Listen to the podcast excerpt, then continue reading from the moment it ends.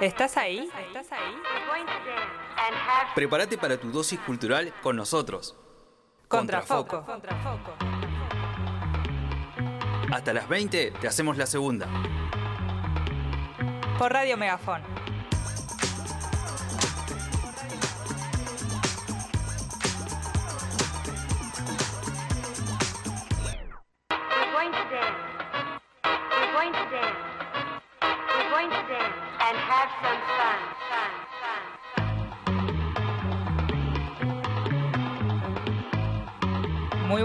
Tardes, bienvenidos y bienvenidas. Un día más, un miércoles más, acá a Contrafoco por Radio Megafón. Nos puedes escuchar todos los miércoles de 18 a 20 horas. Quien les habla es Rocío Suárez. Tenemos en la operación técnica a Camila Paredes. Ahora tengo a dos personitas más conduciendo conmigo. ¡Holis! Ah, ¡Saluden! Muy buenas, ¿cómo andan? Espero nos puedan ver en YouTube, también nos pueden buscar en YouTube, en el canal de Radio Megafón, nos pueden encontrar como Contrafoco. Eh, somos todas mujeres. Me gusta. Estamos gestionando toda una radio, toda una radio, o sea, toda la radio no en realidad, pero todo, todo, todo, todo el bloque, todo el programa de hoy va a estar gestionado por mujeres, eso está bueno. Eh, tengo de mi lado izquierdo a Laura Suárez y de mi lado derecho a Agustina Príncipe. Buenas, ¿cómo andan? ¿Cómo Qué están, lindo chicas? estar acá. Muy, muy, muy Sí. bien. Hace frío. Sí, hoy. feliz de que está nublado. Me gustan mucho los días nublados. Así Sí. que feliz. Ah, Sí, sí, sí. A mí, bueno, como hemos dicho, a mí particularmente me encanta el otoño, así que estos climas Sí. me encantan. No, yo pensaba, tipo, si era un fin de, viste, como el año pasado, el año pasado, la semana pasada, tipo, ahora cortábamos la semana, pero bueno. claro, ya. Y cortamos la semana hasta Falta- el siguiente programa. No, exactamente. El siguiente programa. Pero no, no, no, hay dos días más para trabajar y demás. No, bueno, sí. Una Este- vez al año no me pasa eso. No, Venimos después mal acostumbrados. A mí esta semana me cacheteó, sinceramente. Y me está cacheteando aún porque aún no Claro. termina. eh, porque venimos de un fin de largo. eh, que, que nada, al ser fin de largo yo me dediqué a descansar. Hice un par de, un par de cositas que, bueno, te pide la, la cotidianidad, pero me dediqué a descansar. Y bueno, Sí. después los cinco días te cachetean. Después los siguientes días hábiles te cachetean. Y lo peor para mí es de, tipo ya cuando va un tiempo y ya sabes que no va a haber otro feriado. No. Entonces ya eso es peor, me parece. Entonces hay que remarla. ya hay que contando remarla. los días para el próximo feriado. Sí, sí, sí, sí, es complicado. Así que bueno, pero acá estamos, acá estamos para acompañarte en este día otoñal. Eh, tenemos mucha información, tenemos columna regional, tenemos efemérides, tenemos columna, columna nacional, tenemos entrevistas, también vamos a entrevistar una banda de acá también de la zona. Así que quédate ahí que este programa se viene completito. Eh, vamos a empezar con el, lo primero, que es la columna regional del día de hoy. Eh, lo que preparé hoy es, eh, en realidad, información y más o menos una lectura rápida sobre la leyenda de mm, la mujer de blanco que está viviendo en la Torre Talero. Está viviendo, ya le dimos vida. Está viviendo, existe, yo sé que vive ahí. ¿Puedo creer? claro, Sí, no sí. presento Sí, sí, sí. otra. ¿Conoce la Torre Talero? Sí, Sí, yo he pasado, pero no, tipo, he escuchado así amigos y eso que como que se han metido y eso, pero yo de lejitos. nomás. Claro, Ah, sí, sí, sí. yo respeto. mucho respeto, mucho Sí, respeto. Totalmente, sí, sí, sí. Eh, ¿Qué sucede? Es una, es una torre, es una infraestructura que está ya hace mucho tiempo en Neuquén. Creo que a, principios de siglo estoy segura, pero si tiro una fecha quizá estoy errada, quizá no, pero bueno, yo la voy a decir. La vamos a afianzar mucho más después en el bloque siguiente. eh, que es en 1906, cuando la, la torre termina de, de ser construida, eh, gracias a Eduardo Talero. Eh, bueno, ya estoy adelantando demasiado. Sí, la verdad que sí. Estás Estaba spoileando, leyendo y estás como, ¿dónde está spoileando. Esta es que vengo, info? vengo Ah. estudiada, vengo estudiada. así que, así que bueno, ya vamos arrancando con la columna del día de hoy.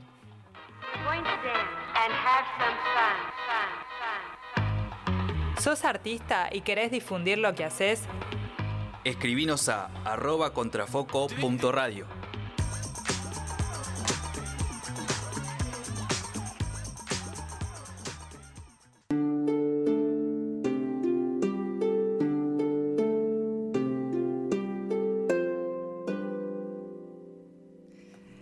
empezamos con la columna del día de hoy.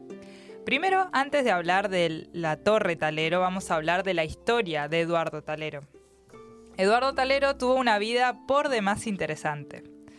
Nacido en Colombia, no es argentino siquiera, es colombiano, fue colombiano en realidad, fue acusado por su propio tío de conspiración contra el gobierno y condenado a morir fusilado. Tranca, En Colombia, muy sí. tranquila. Sí, sí, sí, sí, sí. Pero, digamos, eh, pónganse en, en perspectiva de qué persona estamos hablando, ¿no? Eh, una persona nacida en Colombia que fue acusado por su propio tío de conspiración contra el gobierno y fue condenado a morir fusilado. O sea, la familia de sangre muy, muy unida. Sí, totalmente. muy unida. un, ambi- un ambiente laboral re lindo el ambiente laboral. Eh, su tío fue el general Rafael Núñez, presidente de Colombia. Ah, Ah. no, no andaba, no andaba con boludez. No, Claro, no, claro. no, no andaba con Ahora vueltas entiendo. este Ah. tipo. Claro, exactamente, sí, sí. Hermano de su madre, Betsabe. Betsabe. Talero rompió con la tradición familiar y no siguió los pasos ni de su padre ni de su tío. Y en lugar de elegir la milicia, estudió Derecho. Pero también comenzó a escribir poemas. Nunca, nunca dice si, si fue propiamente acusado, o sea, si fue verdaderamente acusado, si tuvo razón el presidente o no. Ah, bueno, eso no, no Eh, lo claro, sabemos. tipo, No, no sé, en, este, en esta nota no dicen qué año nació. Lo vamos a... Me, me- ¿Alguna de ustedes me lo podría googlear, muchachitas? Dios. es que vamos a hacer una, una columna bien completa. Vamos a hacer Claro, una columna bien info. completa. bueno, entonces no trabajaste bien. ¿eh? Ah, No, no me digas así, por favor. Eh, pero bueno, eh, creemos que estamos hablando de principios del siglo XX o finales del siglo XIX, por, ese, por, ese, por esas épocas. La guerra civil no declarada que se vivía en ese país había dividido a la familia Talero y Eduardo fue condenado a la muerte por sedición. Acá dice, perdón, interrumpo, 1869, el año ¿Nació? de nacimiento. Sí. 1980. No, Ah, 1869. no, claro. Yo decía, no nuestra. Ah, 1900. No, no, no, claro. Era el mi tío. Ah, sí, repente sí. tenía la de mi tío. Actual. Sí. Eh, no, bueno, está bien. Está bien. Entonces, a principios, a finales del siglo XIX. Pero, Sí. eh, bien, bien, bien, bien. Eh, Vamos a retomar. La guerra civil no declarada que se vivía en ese país había dividido a la familia Talero y Eduardo fue condenado a muerte por sedición. Básicamente porque no quiso seguir los pasos de toda la familia. No, no, ¿quién era? Sí. ¿Quién se pensaba que era? y Talero. Ah, el Sí. sobrino del presidente de Colombia. Exactamente, sí, sí, sí. Sin embargo, antes de que fuera ejecutado, su madre logró que sea indultado. Aunque Rafael Núñez dio la condición de que abandonara Colombia. O sea, le dijo, bueno, está bien, no te matamos, Tómatelas. pero tomátelas. Es Exactamente. la película del Rey León cuando reliegan al hijo de, de Simba. Nada, perdón, tenía que decir. Capaz que una inspiración. Tal Ah, cual. Sí, Tipo traidor, deshonra. deshonra totalmente. Andate, ite. ite de Colombia. Andate al culo del mundo, ¿dónde? En, en- en la Patagonia, en la ¿viste? Patagonia. Sí, sí, sí. Como que muchos se vienen a refugiar a la Sí, Patagonia, cual. ¿viste? Hay muchas historias Sí. de refugiados, es verdad, lo podríamos traer también a Contrafoco, porque es re interesante eso. Y es regional, ¿no? Sí. Y es regional. Fue así que se lo trasladó al puerto de Cartagena para que subiera al primer barco que zarpara, sin importar el destino. Claro. ¡Wow! No planificado. Es que Sí. es mejor que evitar la muerte, ¿qué decís? Wow, sí. obvio, o sea, yo No, no, también- no, pero el primer barco, tipo, a ver, qué, literal, ¿qué me, qué me depara Una el destino? suerte. Sí, claro. el mundo me espera. Claro, sí, re, re loco. Y sí, antes de, de- de que te maten es Sí, mejor igual también eran, antes en, en ese momento era muy peligroso andar en barco también, ¿viste? Como que Sí. eran, Sí, imagínate, en jugadizo. 1860 es como...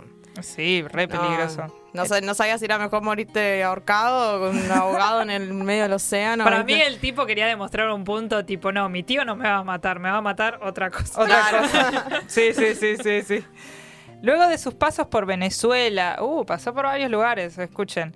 Luego de sus pasos por Venezuela, Costa Rica, Cuba, Estados Unidos, Chile, donde conoció a su esposa Ruth Red, se radicó en Buenos Aires y trabajó en los diarios El Sol y La Nación. Mirá vos. ¿Viste Chile? Conoció a su mujer en Chile. re curioso. Pero pasó por un montón de lugares, Venezuela, Ah. Costa Rica, Cuba.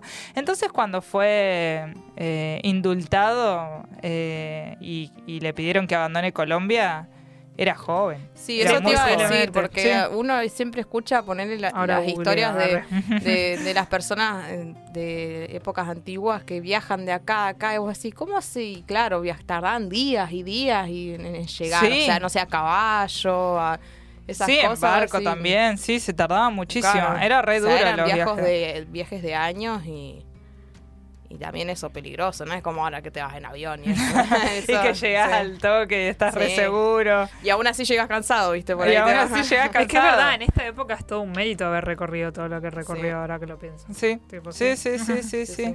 Eh, años después se le ofreció hacer- hacerse cargo de la Secretaría de la Gobernación del territorio de Neuquén. Buena, no andaba con chicas. Sí, sí, sí, sí. Enamorado de las aguas del Limay. ¿Viste? Es, es, es Vos decís que tomó agua. Sí, es la leyenda, es tal cual. sí. Para La, le- leyenda dice que si tomás agua del Limay te enamorás li- li- literalmente Claro, de, te quedas acá. de Te Neuquén. quedás acá en Neuquén, sí. Y te quedás, y te quedás. Eh, eso le pasó a mi familia. Siendo referencia.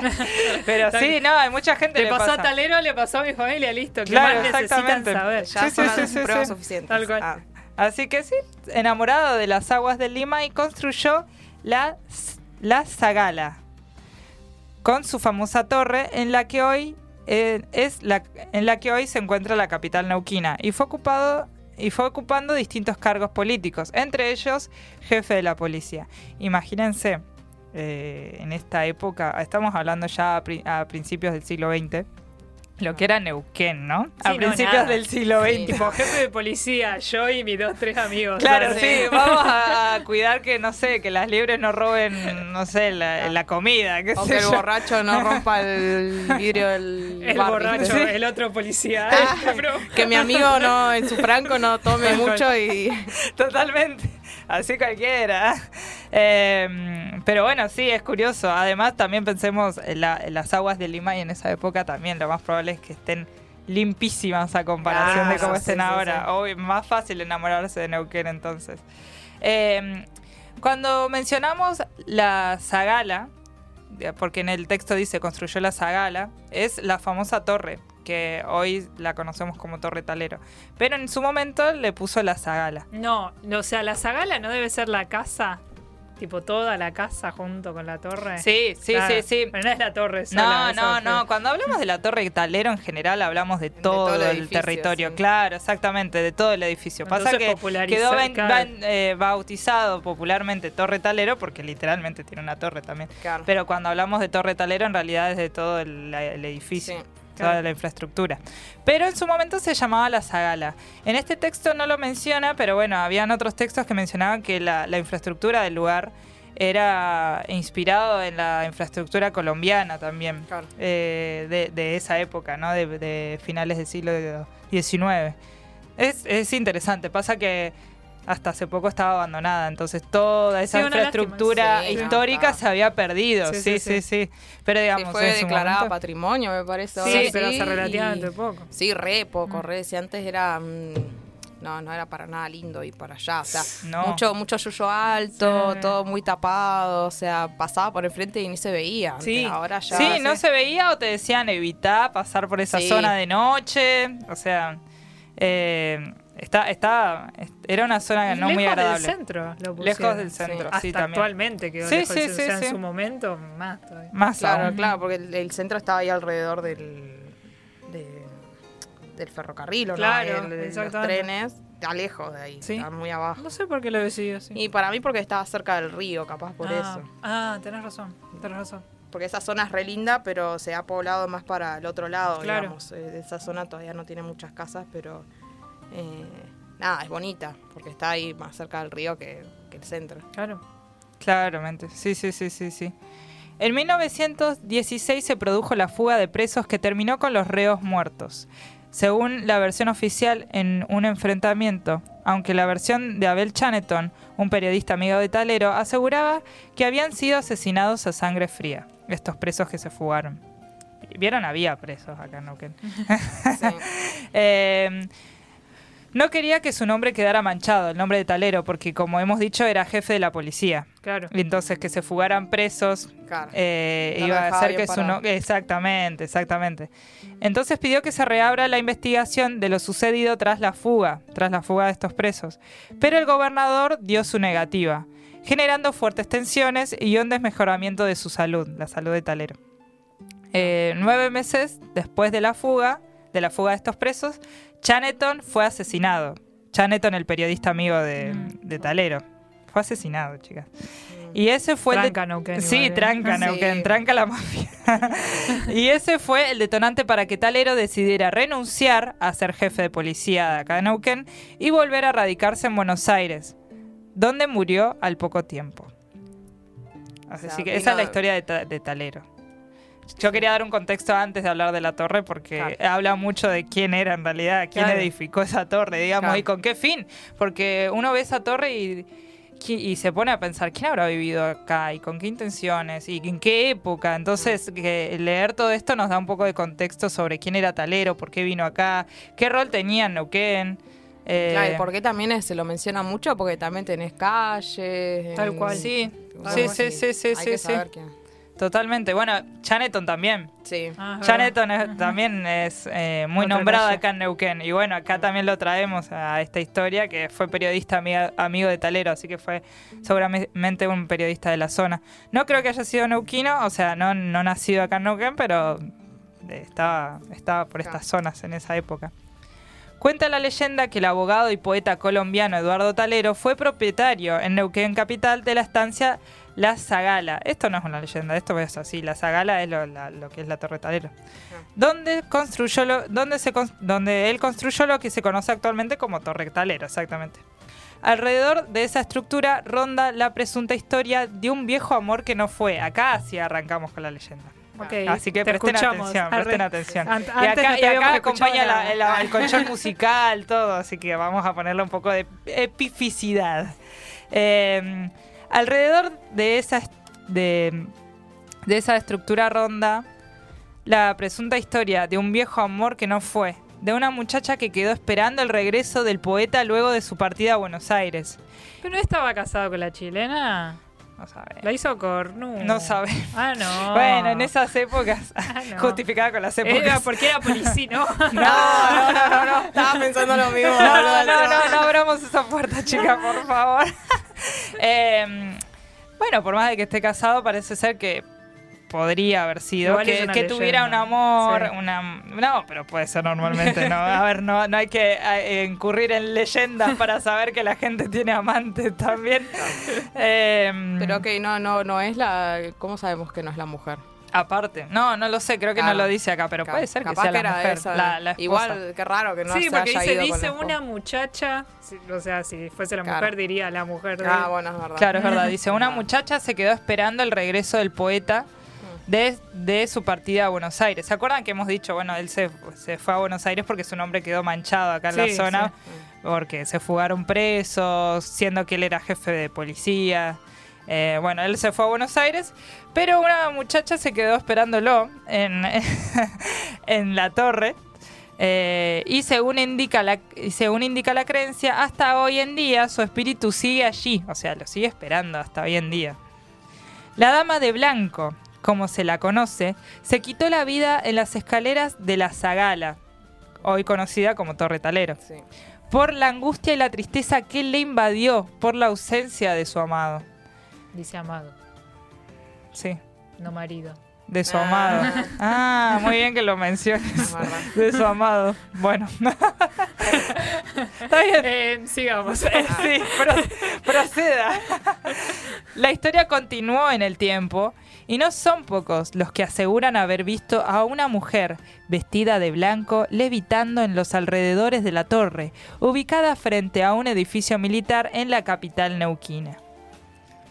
Hay mucha gente que dice que la vio. Sí, yo, yo he escuchado muchas veces Ah, así de que, de que la vi. No, no, Digo, no, no. bueno. Ahí por la ventana. No, pero también hay fotos, ¿viste? De que tipo que está sobre las escaleras y esa cosa como que sí. Es tremendo eso. Es tremendo. A mí Yo me, prefiero me- quedarme con la duda. Por cual. suerte no soy nada curiosa, ¿viste? No, no necesito No, no, confirmación. gracias. Yo No, creo. no, no. Para mí es verdad. Totalmente. En un principio, ¿se acuerdan que hemos dicho que la Torre Talero se ubica, o la Zagala, se ubica frente a un edificio militar sí. de acá de la capital? En un principio, justamente soldados conscriptos realizaban guardia en el puesto 4 del cuartel y tenían frente a sus ojos la torre. Claro. Por lo que quienes cumplían sus servicios allí aseguran haber visto a la Dama de Blanco. Me encanta. Años más tarde se encargó la tarea de vigilancia a una empresa de seguridad privada, dado que la torre Tal- dado que la torre de Talero fue declarada Patrimonio Histórico Municipal. Eso es lo que veníamos diciendo, ¿no? Ni los conscriptos, ni más cerca en el tiempo los empleados de seguridad privada querían acercarse allí igualmente. Sí, tanto cagado. Sí, básicamente. Qué locura, qué locura. Ya cuando mucha gente empieza a comentarlo, creer o reventar. Sí, sí, no. Sí. Los soldados aseguran que la dama de blanco se aparecía de noche, levitando entre los manzanos o como una ráfaga. Para ahuyentarla, los conscriptos disparaban al cielo. No, por No, favor. Pa, pa, pa, pa. ¡Fuchia! ¡Fuera! nada de sal, nada de rituales no, raros, no. Acabamos a los tiros que- Hagamos los directamente. tiros. Que se asuste. No. Sí. Dicen que un joven que estaba montad- montado guardia en el puesto 4 se asustó más de la cuenta y que al salir corriendo se le disparó el fusil y, le, y, y se le voló los dedos del pie derecho. Pobrecito. Qué específico. ¡Wow! Del susto. Sí, Literalmente sí, sí. del susto. Y así como los soldados no querían montar guardia en el puesto 4, los vigiladores privados preferían no tener que hacer rondas de noche en la propiedad. Los ruidos de pisadas o de un llanto que se escucha a lo lejos han causado la sorpresa y el temor de los trabajadores. ¿Y se imaginan los llantos? Los a mí me, me partiría el alma escuchar un llanto y estar vigilando ahí, ponerle ocho horas y escuchar un llanto de fondo entre miedo y, no sé, tristeza. Sí, sí, sí. Ahora porque hay un poco más de luz y eso, pero antes esa zona era re oscura y no se ve nada por ahí. O sea, a veces vos te metés a la noche ahí y... Y Diosito, Ah, cuídame, sí, por favor. sí. Entiendo por qué los, militares pegaban tiros. sí, sí. tipo, a ellos no los entrenan para los fantasmas. Sí, no, no. claro. Sobre todo si la noche es tormentosa, porque al espíritu se le da más por salir con el clima lluvioso. Dato. Es pretenciosa. Sí, sí, Claro. sí. Pasan los años, la construcción no está en su esplendor como en sus inicios, como hemos dicho, ¿no? Pero la Dama de Blanco sigue siendo un mito que hace temblar a todos.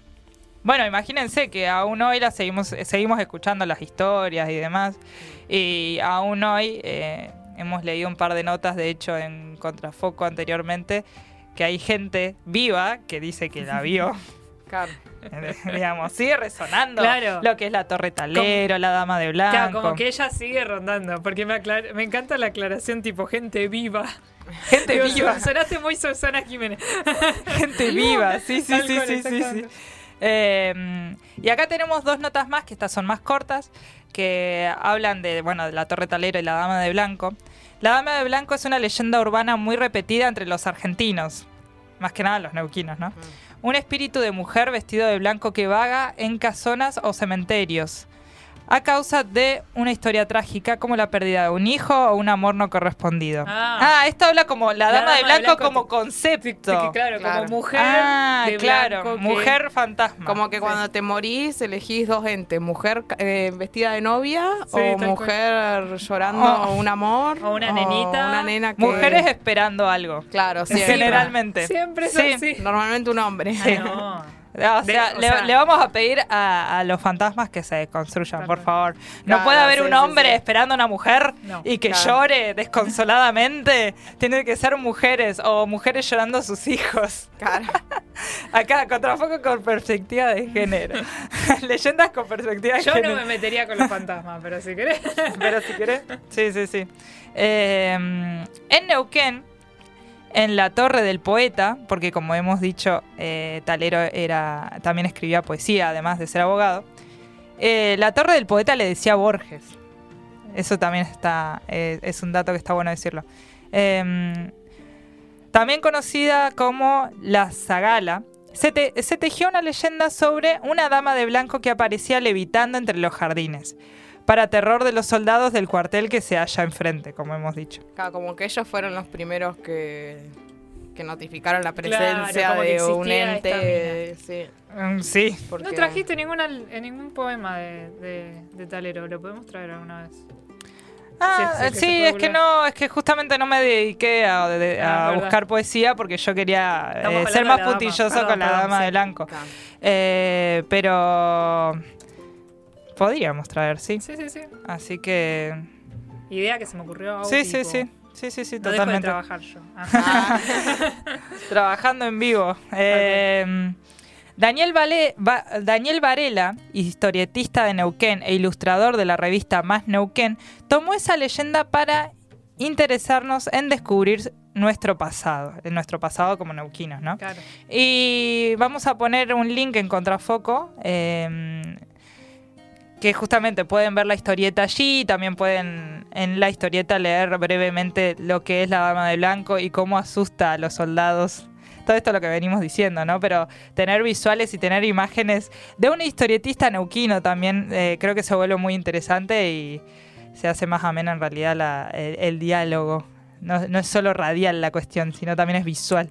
claro. Y nos pueden seguir en contrafoco.radio en Instagram justamente para ver esta historieta y mucha más información que vamos a subir allí. Está re bueno eso. Yo lo voy a subir en mi Instagram también personal, la historieta esa. Porque... Sí, sí, sí, Una es, historieta es sobre re la dama de interesante. blanco. Yo no desconocía totalmente Sí, su existencia. Sí, sí, de un historietista neuquino, Claro. además. Eh, que personalmente a mí me gustó mucho el trabajo de este historietista, Daniel Varela. Sí, sí, sí, sí, sí, sí. Así que bueno, después lo vamos a subir.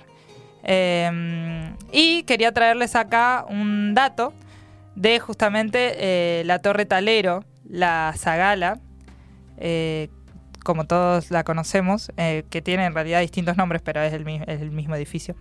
Es un icono de la ciudad actualmente, que está lleno de misterios, historias y leyendas. Acá dice la fecha que fue construida. Fue construida en 1906.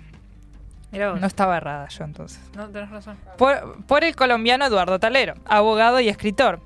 Permite rememorar a una fortaleza gracias a su llamativa torre de vigilancia y a sus ventanales recortados. Se localiza en un amplio sector de chacras, esto es lo que veníamos diciendo, ¿no? Sí, Está, lejos del centro neuquino, de- del centro de la capital en realidad. Que es que en su época supo estar muy alejado de la urbanización, lo que le brindaba la soledad y la tranquilidad que buscaba Ay, Talero. es muy lúgubre. Es, es, es nuestro Martín Cohen iba a decir, no, eh, Edgar Allan Poe. Sí. Ah, sí, totalmente, sí, sí, sí. Eh, vemos a Camila, nuestra operadora, que está con Peleando el con gatito, gato. está Le peleando con el gato de la radio, porque ahora es el gato de la radio. No es un gato, es el gato de la radio. Bueno, como dato de color, quería tirar que hice la cuenta y tenía 37 años cuando se construyó la torre. Muy Perfecto. bien, O sea, ¿viste? Nuestro joven, aporte sí. matemático. Sí, sí, sí. O sea, bueno. Re joven cuando se construyó la torre, es cierto. Sí, sí, sí, sí, sí. Eh, bueno, en realidad eh, traigo a colación eh, esta información porque en el colectivo de acá de Neuquén, el colectivo turístico, según eh, neuquencapital.gov.ar, ¿no? Eh, se puede hacer un recorrido de manera libre y gratuita, obviamente con inscripción previa, se tienen que anotar justamente a la página que hemos mencionado, que la vamos a mencionar de vuelta, que es neuquencapital.gov.ar barra turismo, barra paseo, guion medio guiado, guion medio torre, guion medio talero. No se entiende. Eh, ¿ah? sí. O igual en Google creo que lo buscan, eh, no sé, Torre Talero, claro, guía. Torre Talero, eh, visita guiada y también les va a aparecer. Eh, es una, justamente, un paseo que dura dos horas, es eh, libre y gratuito, con inscripción previa. Según la página, los días y horarios para hacer este paseo son los viernes a las 10.30 y los sábados de 9.45 y 10.45. Es- En estos horarios se puede visitar la torre y seguramente va a haber eh, algún guía de, turismo que va a dar mucha más información sobre esto. Sobre, y sobre taleros, su persona, quién fue y demás. Así que No se lo pierdan porque, bueno, es parte de la cultura neuquina y la cultura regional. Bueno, nada. Recuerden que también está la historieta, así que síganos en contrafoco.radio en Instagram. y de esta manera damos por finalizada la columna regional. Eh, vamos a escuchar ahora música.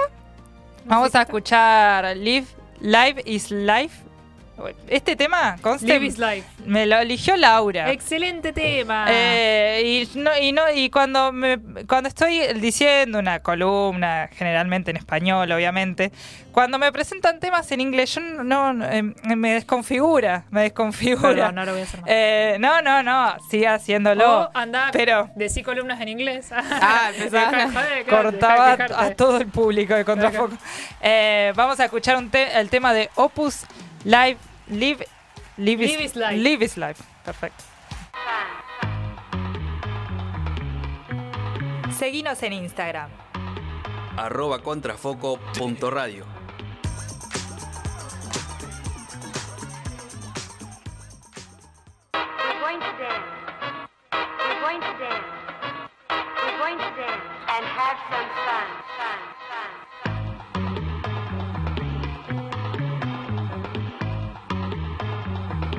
Seguimos, estás escuchando Contrafoco en Radio Megafón. Estuvimos hablando sobre la Torre Talero y la leyenda que se, le- se la vincula con la Torre Talero, que es la Dama de Blanco, una mujer que ronda esas zonas eh, causando terror. No, pobrecito. Eh, Ella Solo quería se- pasear, sí, quería salir a pasear. Che. Claro, en No realidad es una mujer que, que- que se murió esperando a, a su amado talero. Así que bueno, eh, les recuerdo que ya está subida la historieta sobre esta historia, sobre la Dama de Blanco. Así que chusmen nuestro Instagram, contrafoco.radio, eh, del historietista eh, Daniel Varela.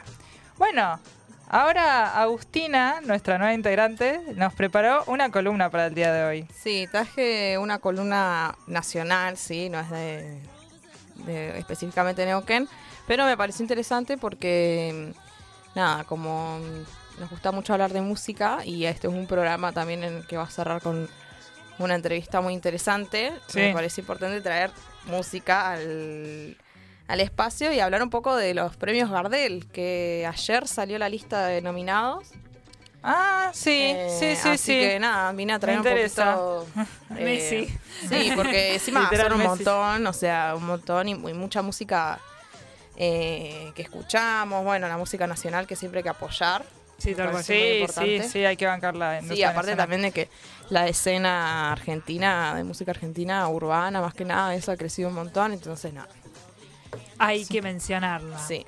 Eh, bueno, nada, ¿cómo surgieron los, los premios? Bueno, antes de los premios Gardel existían otros premios que se llamaban premios ACE, Sí, eh, que buscaban ser como los principales premios de música nacionales, pero no hubo mucho apoyo y en cambio eh, ese lugar lo, lo ocuparon los, pre- los premios Carlos, Carlos Gardel. Llevan el nombre de Carlos Gardel, que es uno un artista popular argentino muy conocido, que fue el principal, eh, fue y es en realidad el principal referente y compositor del tango. O sea, guau. tenemos... eh, Un crack. sí, sí, lo queremos. sí, sí, sí. Nació el 11 de diciembre de 1890. Y acá me parece algo muy interesante, que yo no, no- no- personalmente no sabía, es que hay como una disputa de dónde nació. Sí, Porque- sí, sí, sí. En- Es, tenés. es un quilombo eso. Sí, porque dicen que eh, una teoría dice que nació en Toulouse, Francia, en diciembre de 1900 1890 y que fue bautizado con el nombre de Charles Romain Gar- Gardés y fue llevado a Argentina en 1900 1893, o sea, tres años después, donde se dice que eh, residió en el barrio Abasto eh, durante toda su infancia. Y después hay una segunda teoría que dice que Carlos Gardel nació en Tacuarembó, un pequeño pueblito ubicado en el norte de Uruguay en 1887, o sea, tres años antes de la teoría francesa. Claro. O sea, Guau. mucha descoordinación O sea, en... No se sabe bien. también. O sea, No, para Uruguay. nosotros es argentino, obvio. Pero Claro, Pero pasa bueno, que se el vino... argentino nace donde se le cae. Eh, Exactamente, sí. sí, sí, Aparte sí, también que ambas teorías como que dicen que vino a una edad muy temprana. Entonces ya si pasabas Claro. seis años viviendo en Argentina, por ley sos argentino. Primero o sea, sí. Como Vigo Mortensen. ¿no? claro, básicamente. Sí, sí, sí, sí, sí, sí. Eh, y bueno, entonces llevan, estos premios llevan eh, ese nombre en su honor, eh, porque nada, igual hasta el día de hoy sigue resonando Carlos Gardel, es uno de los eh, artistas más importantes. Eh, adoptó mucho la, la cultura argentina y, y se quedó acá hasta em, que falleció el 11 de diciembre de... No. Ah, no tengo anotado las fechas. Bueno, No se googlea. Lo googlearemos. Sí, lo había anotado. Sí, sí, sí, sí. bueno. Falleció en un accidente aéreo, él, eh, yendo Sí, a Medellín, eso, eso- Colombia. eso está asegurado, ¿ves? Sí, ¿Dónde nació no se sabemos. sabe tanto, pero Claro, cómo, cómo murió, murió, sí. sí. Había Sí, muchos testigos. Sí, Sí. 24 de Aparte. junio de 1935. claro, o sea, eh, aparte en- en- hay mu- mu- muy, pocos accidentes aéreos y que en Sí, uno muera. Car- Carlos Gardel era un montón. Tal cual. Eh, bueno, eh, estos premios eh, son los más importantes concedidos por eh, en Argentina, tipo el Gardel es eh, como el más importante. Son organizados y otorgados por la Cámara Argentina de Productores y Fonogramas y Videogramas, abreviado CAPIF, que ahora le vamos a empezar a llamar así porque es muy largo. Obvio. Sí, sí, sí, Em, sí. Y la primera ceremonia se celebró en 1999 para la música lanzada entre el 1 de junio de 1997 y el 30 de noviembre de 1998. O sea, dos años de anticipación para los premios, los primeros premios. Por eso se dice también que llevan 25 años y no 23, porque si el primero fue en 1999, tendría 24 años. Claro. Sí, sí, sí, Y se sí. dicen que son 25 porque eh, siempre como que se vota lo del año anterior. Entonces, eh, Claro, sí, siempre es así. En todos los premios. Sí.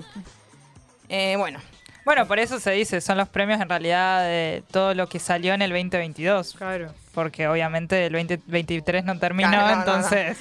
Eh, bueno, y durante el año 2003 el reglamento de las distinciones que entrega la industria discográfica a las producciones musicales estableció que el Gardel de Oro es para el ganador del rubro a mejor álbum del año. O sea, no es mejor artista, es mejor álbum del año, es el Gardel de Oro. Ah, bien. Está bueno eso, que lo digas. Sí, porque viste que sí, poner sí. el Oscar, el mejor Oscar, eh, no es a mejor película, sí, pero como que los principales son a mejor actor, Sí. y actor, Sí, actriz, sí, sí, cual. totalmente. Bueno, acá también pasa con el Martín Fierro. Con el Ah, Martín es Fierro es generalmente el mejor es... artista, no es el mejor programa. Claro, sí, sí, sí, sí, sí. Bueno, y también lo que yo tenía mucha duda cuando vi esto de, de- de que salían las nominaciones es cómo es el proceso de, de votación, porque viste que no es a voto del público ni nada. Ah, es verdad. Entonces, bueno, los el jurado de los premios está integrado por músicos, periodistas y otros miembro- miembros de los medios de comunicación, productores de espectáculos, ingenieros de sonido y diversas personalidades vinculadas a la música y también agrupaciones de sellos discográficos nacionales. Aunque los sellos discográficos no votan, porque votarían su Está bien. canción. Y sí. Como que Dudoso, están, dudoso. participan, pero no, no votan. Esto se estableció en el 2003 porque para que las para que los premios sean verdaderamente independientes de las compañías, ¿no? Claro. Porque por ahí siempre antes los premios Gardel eran vistos como bueno, una palmadita, ¿viste? De- Claro. de un, un mimo para el cantante Mimo, mimo. o para- Sí. pero y ahora son tipo lo- los más importantes, entonces esto pasó por porque se ha logrado una objetividad en- a la hora de votar. Claro. Como que no son las empresas las que Bueno, votan. eso habla bien entonces de la historia de los premios Gardel. En Claro, como realidad, de- a, nivel, a nivel seriedad, digamos. Claro. Sí, sí, Y sí. también eso hace que, que esto, que tomen esta relevancia, porque si son premios así nomás, viste, no sé, por ahí pasa mucho comparación, ¿no? Nada que ver, pero con los premios de streamers o esas cosas que vos decías, claro, ganaste porque te votó tu amigo. Ah, también pasa. Eso sí. pasa mucho, va, no sé, yo que estoy bastante metida en, Sí, sí, sí, sí, sí. Me anotó una amiga. Sí. Sí, sí, sí, sí. Entonces siempre, te- bueno, eso le dio mucha seriedad. eh. Bueno, y el proceso de votación comienza cada año por las empresas de medios que integran álbumes, canciones y videos musicales para su consideración. O sea, van todas las todos y ponen sus temas para que los voten.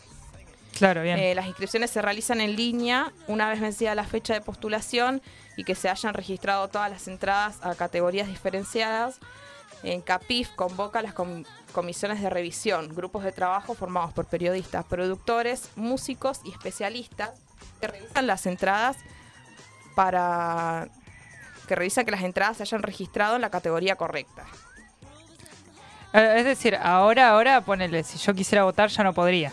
No, pasa que igual para votar tenés que estar dentro de esas comisiones. Claro. O sea, tenés que ser. eh, estar Sos una cualquiera, Claro. no podés votar. por ahí, en los ¿Quién te crees que sos Award, para ah, votar? Claro. O sea, bueno, cuando capaz cuando seas productora de sonido, Exactamente. puedas Ahí votar podría ahí seguramente. Em, nada, y una vez revisada esta que estén todas las canciones en la categoría correcta, comienza la selección de nominados. O sea, es un proceso bastante largo. Por eso también se dan a esta altura del año, ¿viste? O sea, se Ah, van a realizar recién, recién el 16 de mayo. Claro. O sea, Claro.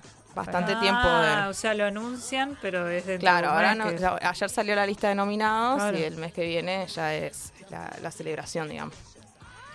Eh, para la selección de nominados, eh, Capif informa al jurado de los premios Gardel eh, que la primera etapa de- la primera etapa del proceso de votación está abierta para cada categoría. Los miembros del jurado pueden acceder en línea a los contenidos de audio y video que se vayan presentando para la nominación y elegir entre ellos cuál consideran que debe ser los nominados. Una vez finalizada esta etapa del proceso de votación, CAPIF publica la lista oficial de nominados. Una vez definida la lista de nominados, los miembros votantes deben seleccionar un ganador para cada categoría. Esto también se realiza en línea, o sea, todo por internet. Sí, muy, tipo Sí, sí, muy actualizado. Sí, sí, sí. Un mail. sí. literalmente. Y después hay una pretransmisión y una ceremonia oficial eh, donde se entregan los premios, que es la que vamos a ver el 16 de mayo en la ciudad de Buenos Aires. Em, No falta mucho tampoco, ¿eh? no, un un poquito mes, más de un mes. sí. Sí, sí, sí, sí. sí. Em, bueno, esto, que la celebración se llevará a cabo el martes 16 de mayo y Trueno es el artista más nominado, con vos. siete Wow. nominaciones en nueve nominaciones en siete categorías, Un montón. mientras que Dante Spinetta le sigue con siete y Babasónicos suma seis. Por el oro, el álbum de año compiten María Becerra, Trueno, Dante Spinetta, Babasónicos y Sirio y los Persas con la Orquesta Filarmónica de Mendoza. Ay, qué belleza eso. Son todas buenas, personalmente, ¿no? Son todas buenas producciones. Sí. Eh, el año pasado sacaron, todos esos artistas sacaron muy buenas producciones. Sí, aparte que- también que, que también no es solamente el crecimiento de artistas, sino como que se le está dando mucha más relevancia a la producción. Y hay Claro. muchísimos productores muy buenos que hacen álbumes que son obras de arte, por más Sí. que por ahí no sean el género que uno escucha o que uno le gusta. Digo, hay que reconocer también que hay un trabajo atrás. Hay un trabajo, hay una búsqueda y que no hay nada que envidiarle a, a, Otros premios. a otros otro- países en realidad. claro. Sí, sí, sí. Sí. Sí, aparte, bueno, como yo siempre me, me, me gusta de la- una frase de Trueno, mira, trayéndolo, Sí. que dice que somos el nuevo rock and roll. La gente se enojó con esa frase. Sí, yo decía, por más que no te guste, o sea, sí. literalmente tenés a un montón de viejos atrás criticándote como pasaba con, seguramente con Cerati. Sí, Eh, con sí, el rock en esa rock época. Y era el tango y el folclore. Claro, lo que ¿no? se Como escuchaba. escuchar Cerati, aguante Claro. Carlos Gardel. Claro. Exactamente. bueno. Sí, así. Se Cuando van Trueno actualizando. sea el logo de unos premios, así Claro, sí, hablamos, no, ¿viste? cuando aparezcan con todos los Una premios. banda. Bueno, y el año pasado el que ganó álbum del año fue Woz. Ah, Yo, bueno. fanática de Woz, eh, ya sabía que iba a ganar. Ah, obviamente. No, sí, obviamente, también, pero tremenda él producción. tiene una producción re linda, Sí. el productor me encanta, hace re, lindas- eh, re lindos álbumes. Y también lo mismo, siempre lo criticaron, porque bueno, viste, siempre se critica lo nuevo. Sí, sí. eh, Sí, que es una nueva movida en realidad. Una nueva movida, digo, tiene eh, tiene 10 años quizás, que es la del Sí. rap, la del trap, digamos. la Así que que arrancó ahí, en el quinto escalón Claro. generó todo una un, un nuevo estilo musical porque o sea muy adaptado con toma muchas referencias del exterior pero es nacional o sea Claro, eso, más que un nuevo estilo musical es como un nuevo estilo, ar- claro, argentino en realidad, Sí. porque antes era muy muy yanquinizado todo lo que escuchábamos del trap y del rap. Sí. Y ahora eh, tenemos eso, pero en argentino. Sí, sí, Sí. sí. sí y bueno traje acá un poco la lista de los nominados y nominadas para las diferentes categorías Perfecto. Eh, y vamos a arrancar por la principal no A en ver. el Gardel de Oro que es el álbum del año está para el álbum de bien o mal de Trueno Ah, sí, primero. Sí, sí, sí. La nena argentina de María Becerra, amamos.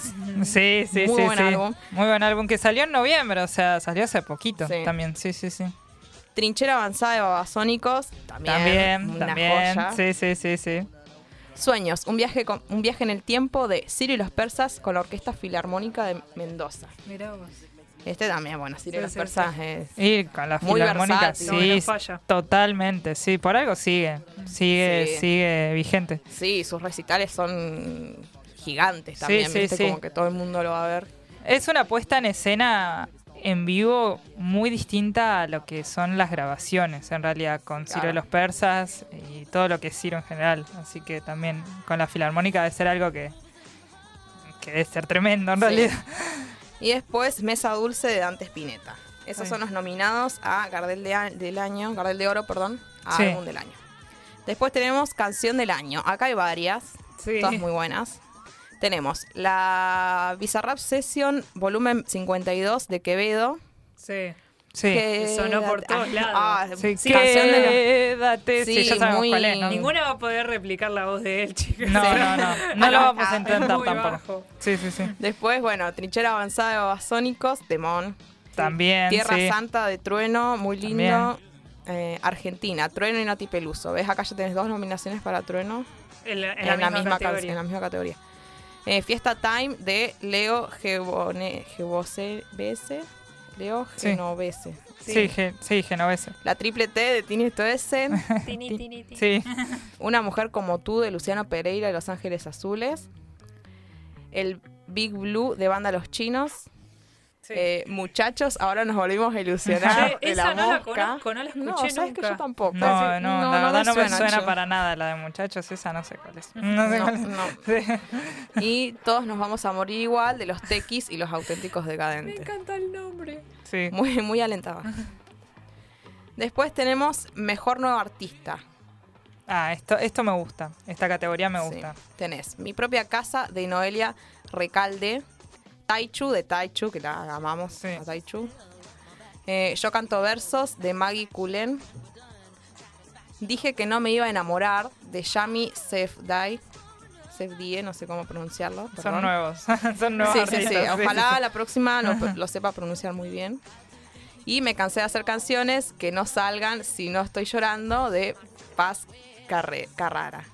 Bueno, todos en, en, sí, en todas esas categorías también están eh, figuras que ahora están como como álbum del año, como Trueno, como Woz, en esas categorías estaban en mejor nuevo artista. Creo que Sí, Woz ha sí. ganado, de hecho, un, eh, un Gardel a, a- Vamos, claro, a y mejor nuevo artista en el sí. 2018, 2019, por ahí, cuando recién estábamos escuchando los primeros trabajos, pero quizá ni siquiera tenía un disco, me animaría a decir. Sí, pero bueno, eh, es muy loco cómo, cómo los Van distintos escalando. artistas van escalando totalmente. Sí, Sí, sí, Sí, Trueno tuvo un, me parece que un premio a, artista del Ah, mejor a nuevo artista. Sí, Sí, sí. sí, sí, seguramente. Va, seguramente porque estuvo nominado por lo menos. Sí, sí, Ah. sí. Después tenemos mejor álbum en vivo. Tenemos Tilcara, el recital de Divididos. Sí. Eh, Seremos Primavera en vivo en la ballena azul de Eruca Sativa. Unas capas. Sí. Sin límites, 10 noches mágicas en el Gran Rex de la Conga. O sea, la rompí. La Temones. Conga, la verdad que, ha estado tienen. creciendo un montón. Sí, ¿viste? Como últimamente. en muy poco tiempo también. Sí, Aparte sí. también me gusta que ellos son como artistas que, que re recorren Argentina. O Sí. sea, tenés la posibilidad de verlo. Ah, que Son muy, todos lados. son muy federales. Sí, Sí. sí, sí, sí, eso está bueno. Da- traen su fiesta a muchos lugares de Argentina. Sí, es verdad. Bueno, después esta categoría que nos gusta mucho, productor del año, Sí. tenemos por Mesa Dulce, Dulce de intérprete a Dante Spinetta y de productor también a Dante Spinetta. O sea, él lo produjo y lo interpretó. Sí. Eh, Lebónico, volumen 2, que es in- el intérprete es David Lebón y el productor es Gabriel Pedernera. Después, Trinchera Avanzada, que es de Babasónicos, producido por Gustavo Iglesias. Después tenemos Mejor Álbum de Artista de Rock. Mesa Dulce por Dante Spinetta. Lebónico, volumen 2 de David Lebón. Y Mojigata de Marilina Bertoldi. Sí, Unas capas. sí, sí. Me sí, re gusta la música de ella. Sí, Bueno, sí, sí. A mí también. Después tenemos mejor álbum de grupo de rock. Tenemos Doppelgana de Lucas Sativa. Los nombres que se ponen, chicos, Sí, por favor. Sí, ah, yo que por ahí me cuesta un poco. Sí, sí, sí. Después Sueños, un viaje en el tiempo, bueno, de Sirio y los Persas con la Orquesta Filarmónica de Mendoza. Y Alejandro Larred de La Renga. Bien. Después, mejor álbum de rock alternativo. Trinchera avanzada de Babasónicos. eh, el mundo se hizo en dos días. Pedro Aznar y fotografías Sir Raga. Bueno, igual más o menos vamos cerrando. eh, Porque son muchísimas categorías en realidad. Eh, me Si gustaría. querés, nombro los, pongo los nombres y después co- colgamos la lista en. En, sí, en contrafoco. contrafoco? Sí, sí, sí, sí. Son muchísimos, son, Son muchísimos. muchos, son Pero bueno, eso habla, eso ¿no? habla muy bien igual de nuestra industria musical, ¿no? Industria Mejor musical nacional. infantil, mirá. Sí. Está topa. No, bueno, Ah. perdón. Estoy poniendo un montón, ¿eh? No, sí, hay, hay muchísimos, hay muchísimos. Eh, Pero bueno, lo vamos a subir al menos las categorías a Sí, sí, Contrafoco a- para sí. que podamos. Para que lo puedan ver, Sí. porque la verdad que es imperdible. sí, sí, sí, sí. Bueno, Por- contrafoco.radio vamos a subir Sí, ahí también tenés colabora mejor colaboración urbana, No, mejor álbum de música urbana. O sea, acá está mucho metido lo que es Duki. No, pero está Trueno, perfecto, porque cada uno se lleva su premio. Sí, sí, todas las partes que participaron en el proceso están reconocidas Claro. y eso está buenísimo. Sí. Sí. Y bueno, por suerte ya hemos adelantado lo más importante, así que, Sí. que era el, el, el- el álbum, el álbum más importante y bueno, Sí, los artistas. Nuevo artista. nuevo mejor- artista. sí. Así Pero bueno, nada, así que ya saben, el 16 de mayo, martes 16 de mayo, eh, la 25ava ah, Sí, sí, sí, sí. edición de los premios Gardel. Eh, nada, a reconocer la música nacional. Tal cual. perfecto. Vamos a escuchar eh, Rescata mi corazón de Manuel Wirtz.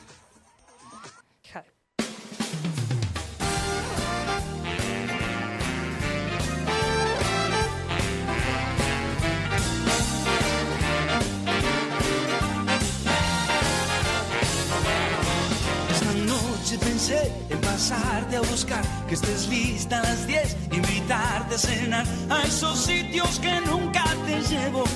Y a la luz de la luna confesarte un deseo a la orilla del mar. Diré frases de amor, iremos a bailar, beberemos andón y a la hora en que las princesas se enamoran dejarás el salón por quedarnos a solas. Hoy puedo morir de amor, corazón,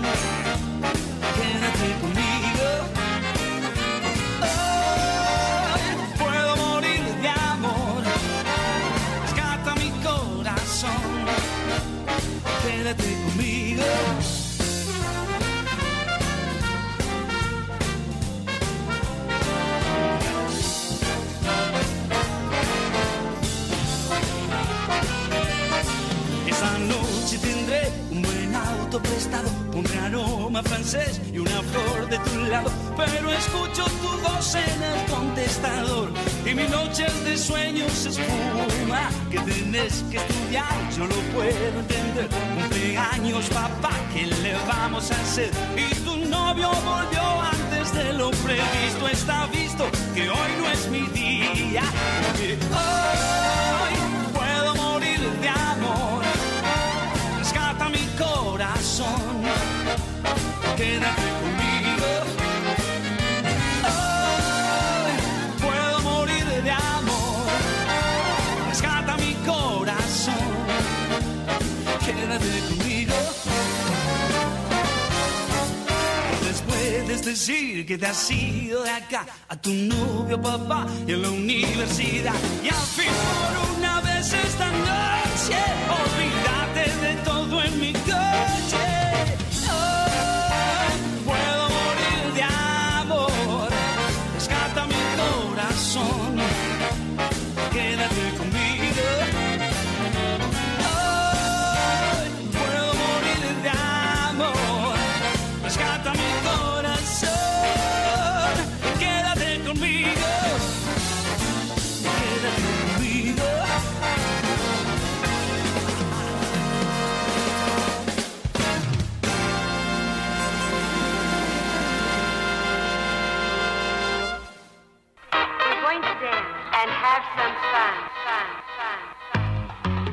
Estás escuchando Contrafoco. Contrafoco.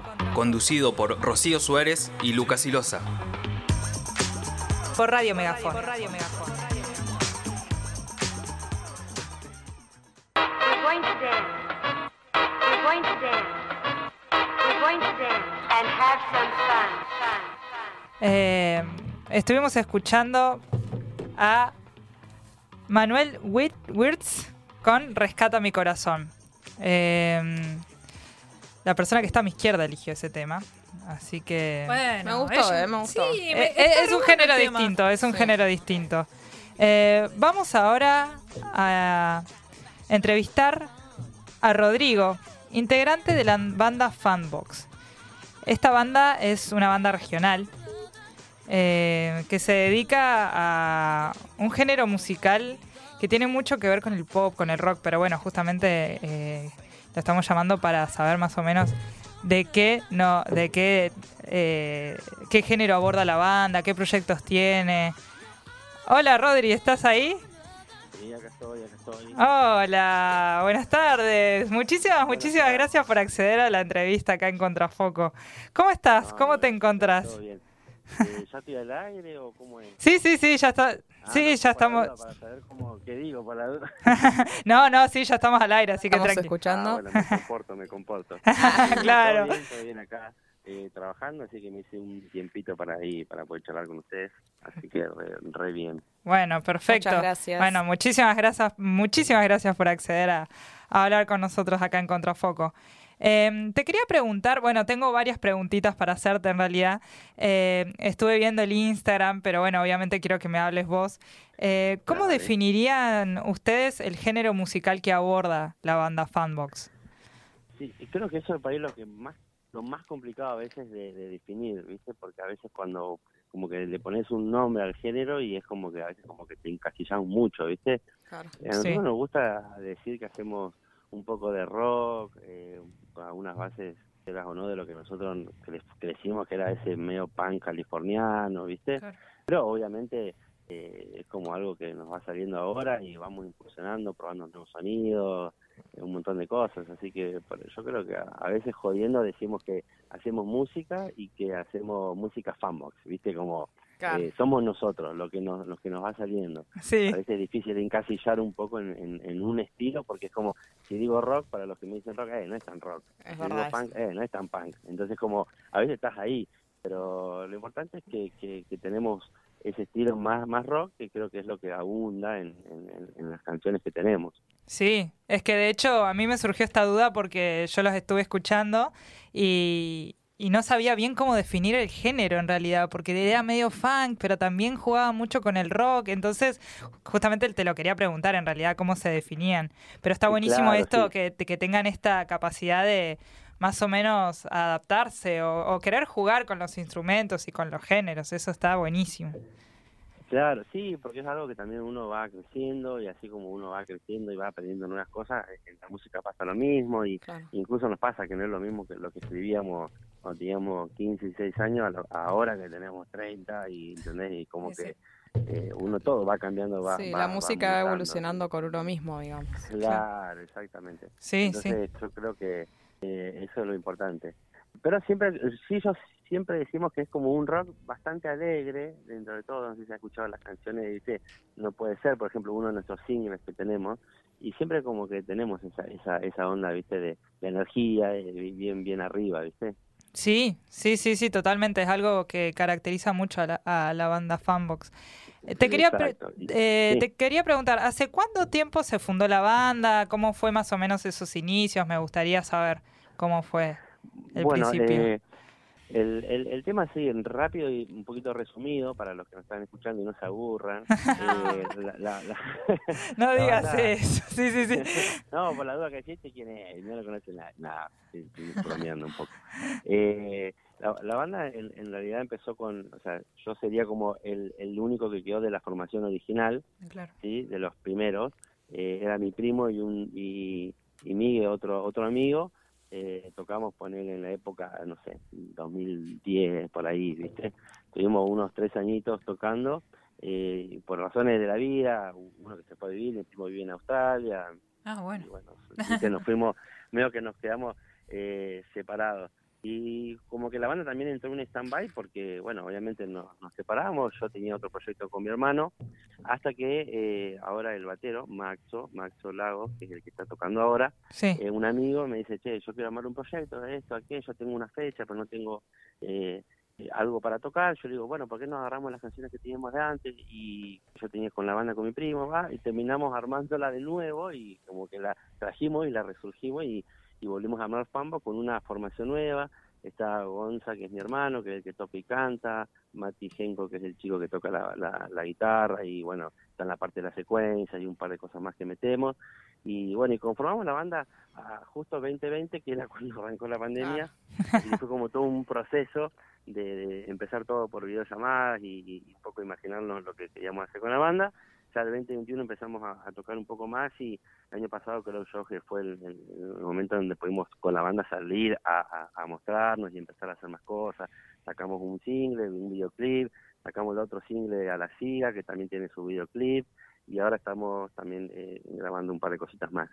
Bueno, buenísimo. ¿Y, ese, y esos inicios ya eh, empezaron con temas propios o eran covers? ¿Cómo fue la cuestión? Porque es muy difícil Eh, esa, esa Sí, parte. algo que nos pasó, eh, porque bueno, e- ese proyecto que armé con mi primo, este Fanbox, eh, no era el primero, eh, yo tenía otra banda con mi hermano antes, y algo que nos pasó siempre es que arrancamos la banda eh, haciendo nuestros temas, Eh, nunca nunca hicimos covers, sí metíamos uno o dos covers dentro del show, digamos, porque bueno, siempre era bueno que para ahí la gente se enganchara con, viste, con algún tema conocido. Claro. Sí. Eh, pero siempre fuimos como de hacer mucho lo, lo nuestro, de crear nuestras canciones, escribir y, y hacer lo nuestro. Y bueno, y el que le gustaba lo que hacíamos, era, bueno, se iba sumando, ¿viste? Y nos escuchaba. Era un poco lo que a nosotros nos parecía que estaba bueno, de generar lo nuestro.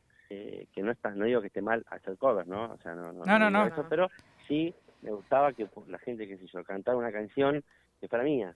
Claro. Que, que, que para y capaz que eran 20 personas pero bueno era era una canción nuestra ¿entendés? que la gente estaba cantando y eso creo que me, me- me- como que me, me daba esa esas ganas de hacer lo nuestro viste entonces siempre tuvimos esa idea y seguimos haciendo lo mismo tocamos de vez en cuando alguna más que cover hacemos como por ahí alguna versión viste llevamos alguna canción de un estilo un poco más para el nuestro y, Claro. y hacemos alguna versión por ahí cuando salimos a tocar afuera pero el 90% es todo lo nuestro No, está perfecto. Igual.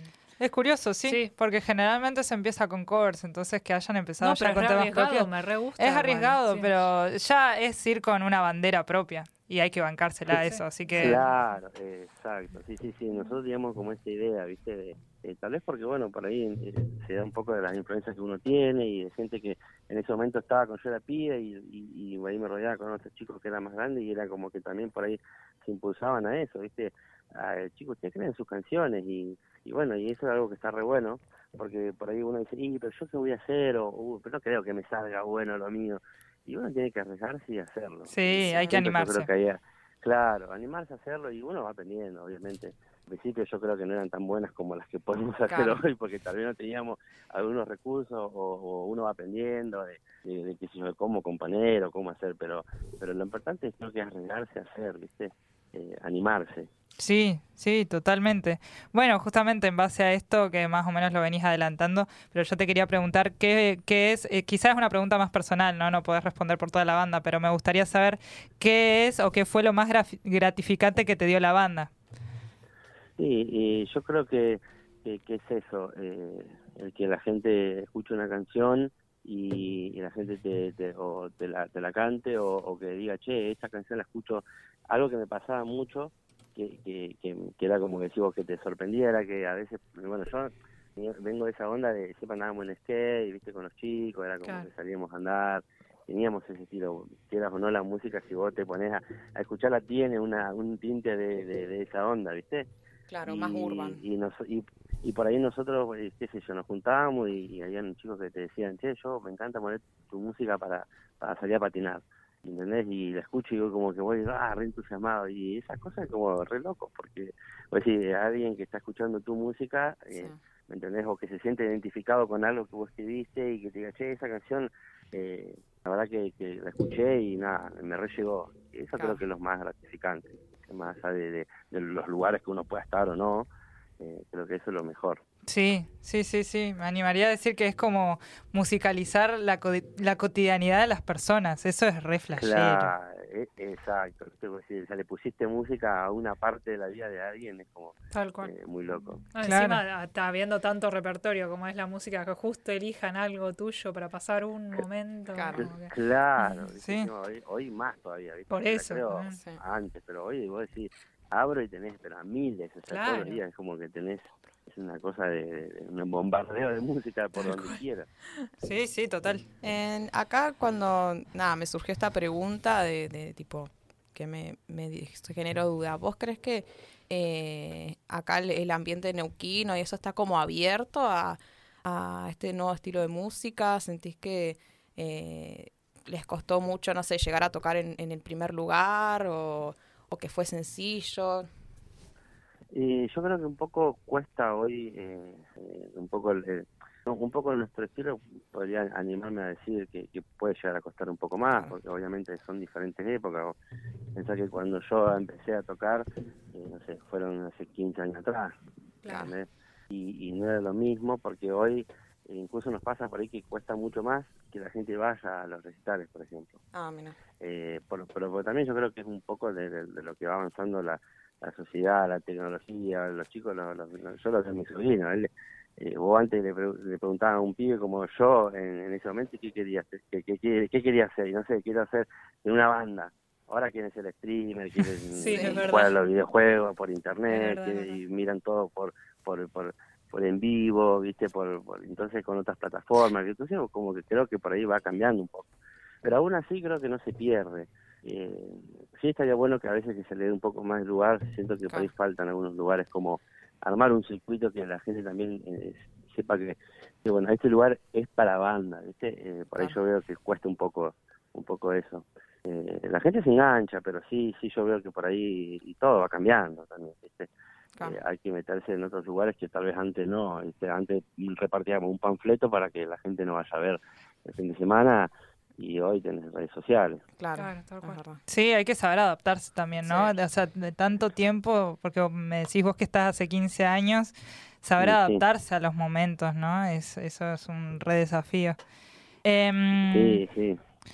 eh, te quería preguntar eh, si son todos del Alto Valle, específicamente de dónde son, si son de Neuquén, de- si son de Sipo, ¿de dónde son?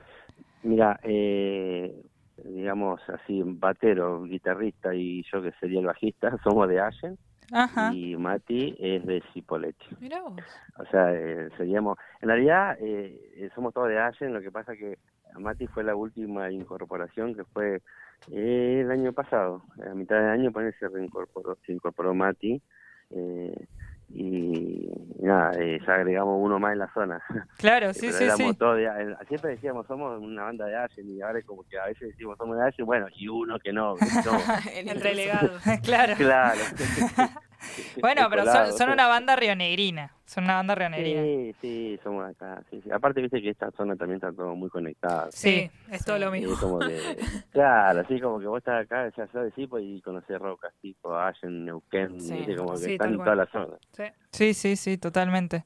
Eh, te quiero hacer una última pregunta, eh, así te Sí. liberamos. Eh, que nos adelantes los próximos proyectos de la banda. Y vamos a, obviamente vamos a difundirlas en nuestro Instagram, contrafoco.radio. Pero bueno, para saber qué, qué es lo que se viene, qué es lo que ya Eh, hay sí. para escuchar. Bueno, eh, sí, si, si entran a Spotify van a escuchar, eh, o cualquier plataforma, pueden eh, escuchar dos temas que son los dos singles que sacamos. Y si van a YouTube, buscan Fanbox Banda, así, Fanbox Banda, eh, van a encontrar los dos videoclips que sacamos. Y ahora estamos trabajando justamente en eso. Estamos eh, grabando un single más, eh, una canción más. Estamos ahí en proceso de terminarla. Eh, Viste que es como grabar, después editar y después Sí. ver los detalles. Que ponerle acá un poco acá, que esto, que aquello. Y bueno, ya estamos ahí como medio finalizándola. Grabando también el videoclip de esta canción nueva. Y de ahí creo que vamos a arrancar ya con el EP eh, que estamos haciendo. Probablemente sean cinco canciones, así que estamos en proceso de, de creación, digamos, diría yo, eh, para, para sacar un poco algunas cosas nuevas, que estamos eh, haciendo algunas canciones también con algunos sonidos, algunas cosas nuevas, creo que, van a estar buenos. Así que animarlos a los que nos están escuchando y no saben eh, quiénes somos, que se metan, que escuchen, y que bueno, que estén atentos y como decía vos, que pasaremos la data apenas ya tengamos la fecha de cuándo va a salir y todo eso. Sí, sí, sí, Sí, bueno. así seguimos difundiendo. Sí, no duden en contactarnos. eh, Acá en Contrafoco vamos a difundir todo lo que hagan. Eh, obviamente este espacio es para difundir a las bandas regionales, así que no duden en contactarnos. Y, y, de hecho ahora recién cuando termine la entrevista vamos a, a escuchar una, uno de los temas de ustedes. Ya los tenemos, ya lo tenemos preparado, así que. Ah, ven, qué grande, qué Sí, grande. sí, sí, pero busquen, eh, están en Spotify, están como Fanbox y bueno, también en YouTube. Eh, Sí, así que, y no, y no hay ninguna fecha de algún encuentro en vivo para verlos. Mira, eh, por, por, a- por ahora, eh, no, eh, justo se había dado una, alguna fecha, tenemos eh, una invitación para ir a Chile, pero bueno, estamos viendo a ver, eh, coordinar un poco por ahí por los laburos y eso, Y sí, que Claro. hay que acomodarse. Y hay que acomodar, somos cuatro y todos tenemos como diferentes horarios, entonces. Como, por ahí a veces se complica, pero apenas tengamos fecha y, y algo así, ya le, les pasamos la data y bueno, que se animen y que, que- que está bueno también esto de que sea vos, de darle un poco, un poco de bolilla también a las cosas de acá, de la Sí. zona, la parte regional, que, que son bandas y está bueno apoyar, ¿viste? Y apoyarnos entre todos, porque es la, la idea, ¿viste? Que, que también se le pueda dar bolilla a estas cosas. Sí. Sí, totalmente, totalmente. Así que, bueno, Rodri, no te quitamos más tiempo. Muchísimas, muchísimas, muchísimas gracias por acceder a esta entrevista acá en Contrafoco. Eh, esta entrevista va a estar subida, así que, bueno, también, eh, puede- obviamente, pueden utilizar el material cuando quieran. Y, y bueno, eh, ya seguramente nos mantendremos en contacto para próximas producciones y también algunas fechitas, si hace alguna fecha por acá por la zona, en la agenda cultural, obviamente los vamos a difundir. Sí, sí, nada. Y bueno, eh, antes que, que nada, no me quiero olvidar porque dije los, los, los que están en la banda, pero está José González, Ah, que es el sí. sonidista también, que él está con nosotros siempre. Es parte de la banda, no es como solamente el sonidista, así que le mandamos un saludo porque después lo va a escuchar y me va a decir, eh, no, no, no me nombraste.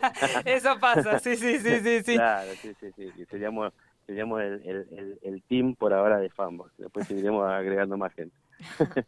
Bueno, buenísimo. Así que, bueno, nada, muchísimas, muchísimas gracias y nos mantenemos en contacto. Abrazo Bueno, grande. Muchas gracias a ustedes por llamar. Gracias. Chao, adiós. Nos vemos. Estuvimos escuchando a Rodrigo, integrante de la banda Fanbox, de acá de la zona, una banda rionegrina. Ahora vamos a escuchar No puede ser de esta misma banda Fanbox.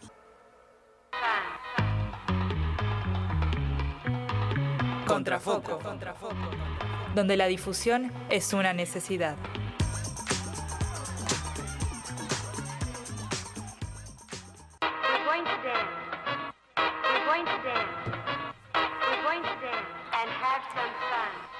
Estás escuchando Contrafoco en Radio Megafon. Eh, estuvimos escuchando a Rodrigo, bajista de la banda Fanbox, una banda rionegrina, una banda de acá de la zona en realidad. Eh, vamos a. Si te perdiste la entrevista, no te preocupes, va a estar en nuestro link de Instagram, contrafoco.radio. O también va a estar en Spotify. O en YouTube. Sí, el link de, de- Sí, de- del Instagram Pero es en dijiste el link realidad. El link que está en Instagram te deriva a YouTube en realidad. eh, Donde allí va a estar la entrevista o si no también en Spotify. Nos pueden encontrar en el, en el canal de Radio Megafon, eh, Contrafoco, y ahí pueden escuchar la entrevista a Rodrigo.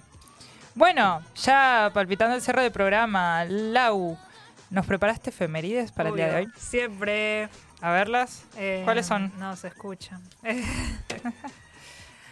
bueno, hay varias. Eh, hay una que.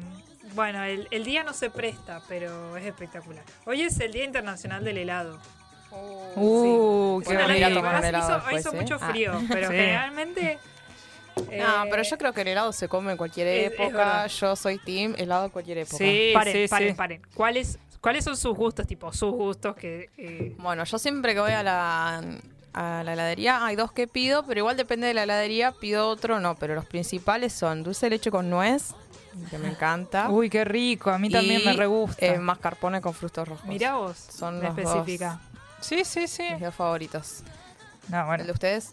Eh, el mío es eh, chocolate con almendras y también dulce de leche con nuez o, con, o granizo. Me gusta Ah. esta que haya una diferencia de textura. Sí. Con, me Ah, gusta con claro. nuez. O sea, granizado no me gusta, pero que tenga nuez y frutos secos así. Ay, no, yo tengo una teoría muy. que nadie la comparte. O sea, yo so- soy yo con mis 15 voces. Ah.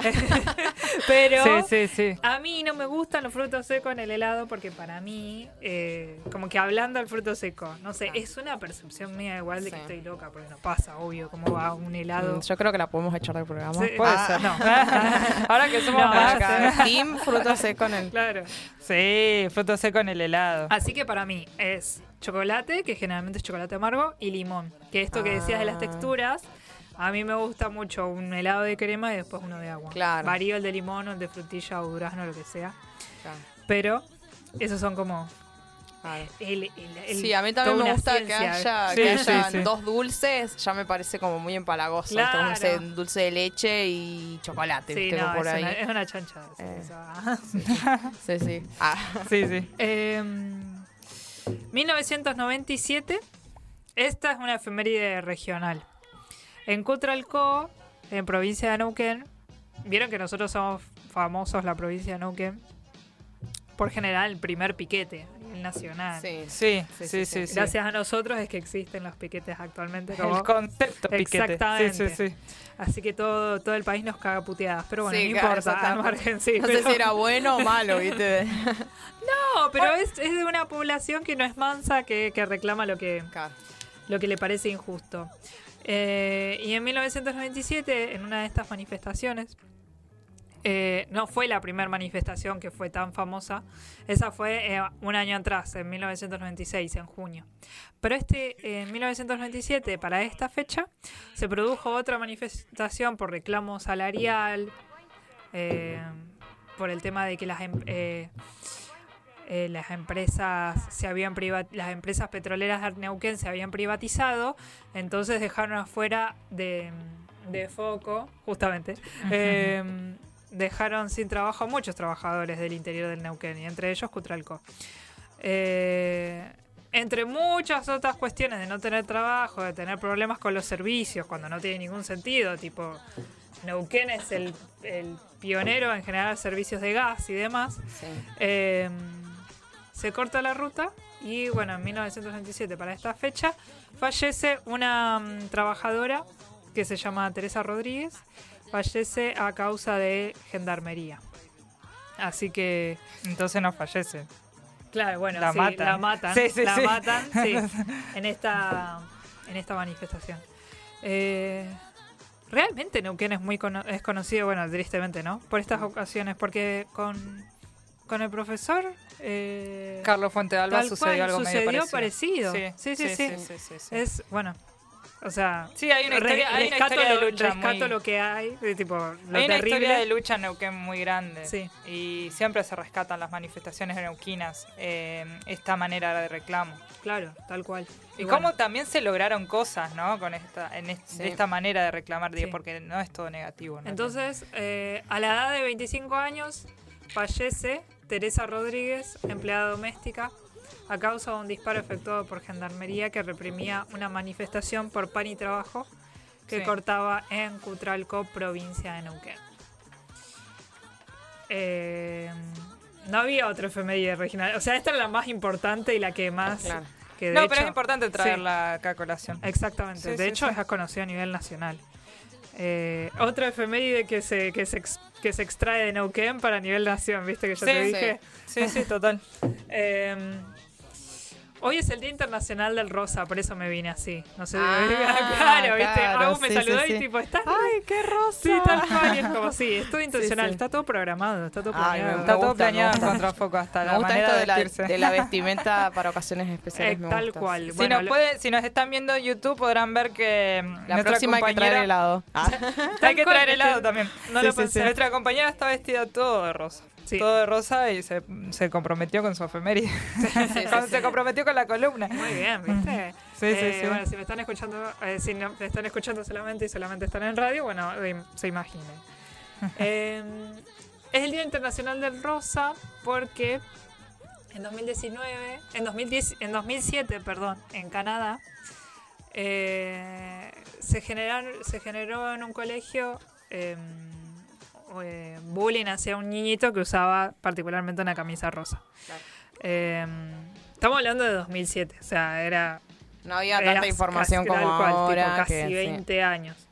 Y, y era muy común, y más en niñitos. Los niñitos, bueno. Y también mucho de la cultura de, mm, de allá, ¿viste? Sí. Que, o sea, si bien Es acá- Canadá igual, ¿no? Es Estados Sí. Unidos, pero sí. Pero está influenciado. Son- ¿viste? Son- los canadienses son son, un poco más educados, pero justamente hoy hablábamos de eso con mi familia, de que mm, en, en- en- específicamente en Estados Unidos es como que hace- se hacen bullying hasta la muerte. Sí, boludo. o sea, Sí, es impresionante. Llegan vos a decís- puntos Claro, drásticos. acá sí. por ahí, o sea, obviamente existe el bullying y también a- muchas veces ha llegado hasta la muerte, pero digo, allá es, no sé si es porque son más cantidad de personas, seguramente, pero... o porque hay libre portación de armas. También, También. Digo, te puede tener que ver un poco eso. Pero Eh, culturalmente es muy, muy común el bullying. Sí, sí, sí. Sí, sí. El bullying igual se genera. Ah, la, la, ahora sale. Actually, la, la casi licenciada en criminología. eh, el bullying se genera en el colegio y después Claro. del colegio es, es violencia. O sea, no es bullying. Ah, claro, O sea, específicamente en el ambiente Exactamente. Bullying escolar. es solamente en el ambiente. eh, en el colegio, Sí. institucional, colegial. Sí. Eh, bueno, a un niñito de, de Canadá en 2007 le estaban haciendo mucho bullying por una camisa rosa. Una boludez, puede ser en- ahora en el tiempo, por suerte que estamos más avanzados, una boludez. En ese momento también era una boludez, pero bueno. Eh, y dos niñitos al día siguiente, yo digo niñitos y niñitas, a los nenes, eh, Claro. estudiantes, dos estudiantes, llamados David Shepard y Travis Price, hicieron lo mismo al otro día. Y se pusieron también camisas eh, rosas.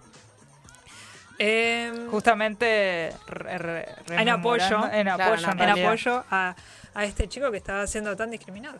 Eh, y luego incitaron al resto de sus compañeros a hacerlo. Que fue tan, fue tanta, también supongo que habrá sido como un juego, ¿no? Eh, fue tanto el revuelo que sus compañeros también al otro día cayeron todos con rosa y causó un fuerte impacto en general eh, en la institución y posteriormente en la sociedad. Esa iniciativa espontánea de dos compañeros defendiendo a su compañero acosado inspiró a los integrantes del Centro Canadiense de Género y Diversidad Sexual, que había sido creado dos años antes. O sea, eh, el comité ya fue creado, pero vieron como eso, como, como una beta, como para sacarlo a colación. Y, tipo, teniendo en cuenta que dos chicos chiquitos hicieron, eh, tuvieron El acto de- Exactamente. Em, De rebeldía contra eso, digamos, Claro. porque... Así que, y fue tal así que, que este centro eh, lo difundió a nivel poblacional y después a nivel de país y después a nivel mundial, que, mm, que hoy se, se, se- Llegó a ser un... el Día del Rosa, eh, tal cual llegó a ser. Eh, pero no solamente es contra el bullying, sino contra la discriminación en general, contra Claro. la, eh, la comunidad LGBT, contra Sí. que es un color muy controversial y muy, Claro. y muy relacionado a lo femenino también. Entonces Sí. también por eso se, la- se lo adjudica. Entonces, bueno, hoy por eso hoy es el Día Internacional del Rosa. Los miércoles vestimos de rosa, dice una, Ah, una oyente. sí. Bueno, la- será por eso Mean Girls. Ah, Mean Girls. Sí, sí, sí. sí, sí, sí. eh, unas visionarias. Ah, Total, totalmente. Algún día tenía que coordinar el Día del Rosa con el miércoles. Eh, 1998, el año en que nosotras dos nacimos, a nadie le importa. A nadie le importa. Dato de color. Tal cual. Dato de color rosa. Exactamente. Nace Paulo Londra. Paulo Londra tiene nuestra edad. Na- Nace en la ciudad de Córdoba el rapero y cantante de trap Paulo Londra. El tercer ar- artista argentino en ingresar a la lista de Billboard Social que cada año reúne las canciones más populares en el mundo. En 2017 lanzó Relax, su primer sencillo, que fue un éxito inmediato. 2017, o sea, relativamente poco. Sí, sí, Sí. sí, sí. Eh, bueno, la dato de color, justamente que de Pablo Rolondra, que, es- eh, que ya todas saben, es que bueno, estuvo como dos, tres años. Inactivo, sin sí, sacar más o música. menos. Sí, Sí. sí, por una demanda que tuvo. No, O sea, demanda no. No, él efectuó una demanda. No, no, no, él firmó No, no sé si llegó un a... contrato Claro. Que no leyó. Ah. es el meme, pobrecito el pibe.